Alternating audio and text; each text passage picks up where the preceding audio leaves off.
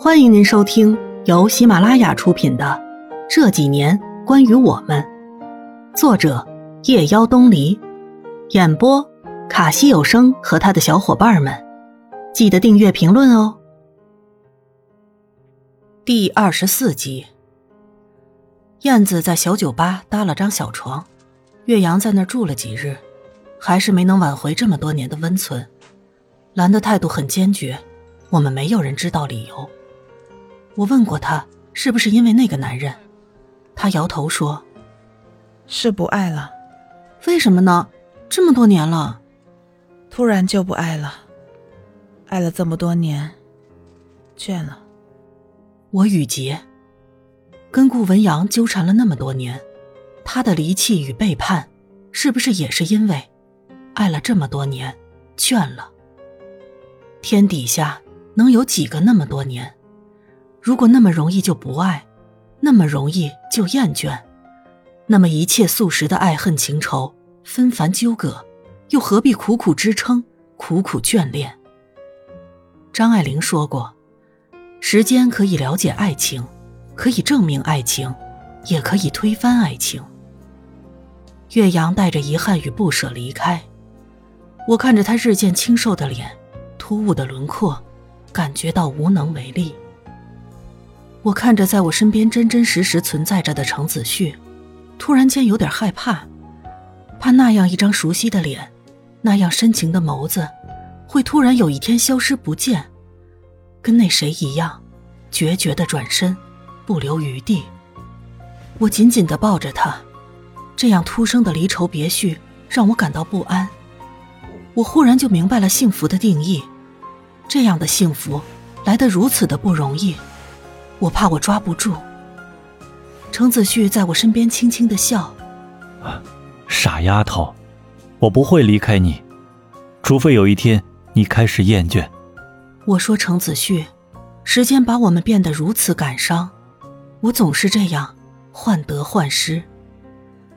我们都没有预知未来的能力，不知道接下来会发生怎样的事。”有时候生活的阴差阳错，总让人无力招架。严欢哭着跑回来，说：“原来我们都被骗了，他们是骗子，是骗子。”然后我们终于知道，原来兰跟阜阳在一起了。小说般戏剧的情节发生在我们的身边，我总是有一种幻觉，是不是在拍电影？生活爱开玩笑。但只要是在电影里看过了、痛过了、哭过了，也就罢了。落幕后，你还是你，我还是我，大家的时空、身份都还没有转变。一切纷扰循序渐进，转头空。严欢在阜阳的电话记录里发现了蛛丝马迹，然后阜阳承认了跟兰在一起的事实。兰跟阜阳一块出现在我们面前的时候，我还是觉得有那么一点点的别扭，很不自在。兰跟严欢，两个都是我的挚友，这样崎岖的恋情发生了，我们大家都有点不知所措的样子。但是事情既然已经发生了，就没办法再改变。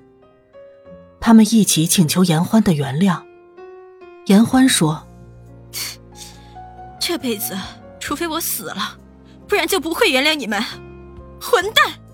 严欢本来是个很单纯幸福的女孩子，但是阜阳的背叛让她变得很暴力、很敏感，对什么事都心存了戒备。兰告诉我说，做了这样的决定，其实我的内心真的很挣扎。可是感情的世界里是没有理智的，我跟阜阳有着太相似的背景。我们彼此欣赏，彼此吸引，彼此勉励，啊，我们有太多太多共同的经历。富阳的执着让我对未来有了更加坚定的信心。而岳阳，他是个很好的人，可是他并不是最适合我的，他的性格更像是个小孩子，我们迟早都是要分开的。还能说什么呢？感情的世界没有对错，要是时间对了。遇到对的人，就是再好不过的结局。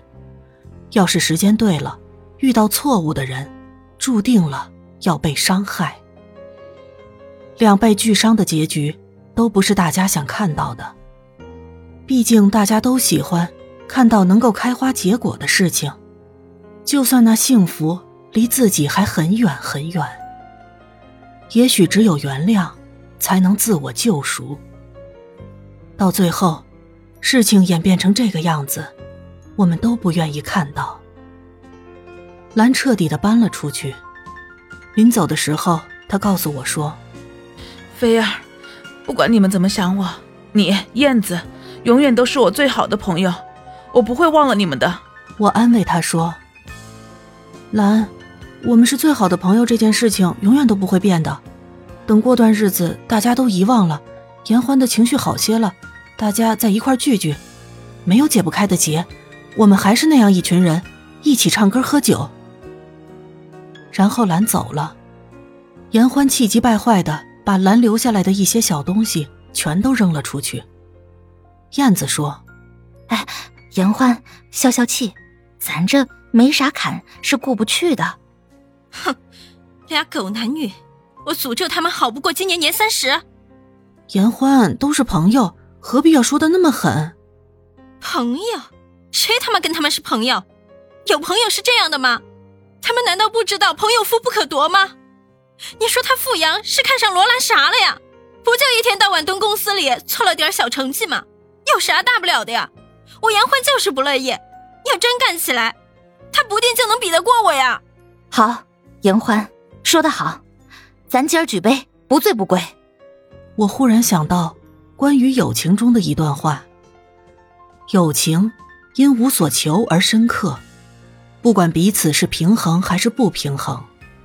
诗人周涛描写过一种平衡的深刻：两棵在夏天喧哗着聊了很久的树，彼此看见对方的黄叶飘落于秋风，他们沉静了片刻，互相道别，说：“明年夏天见。”楚楚则写过一种不平衡的深刻：真想为你好好活着，但我疲惫已极，在我生命终结前，你没有抵达。只为看你最后一眼，我才飘落在这里。都是无所求的飘落，都是诗化的高贵。我们的青春，关于友情，关于爱情，关于那一场盛大。本集播讲完毕，感谢您的收听。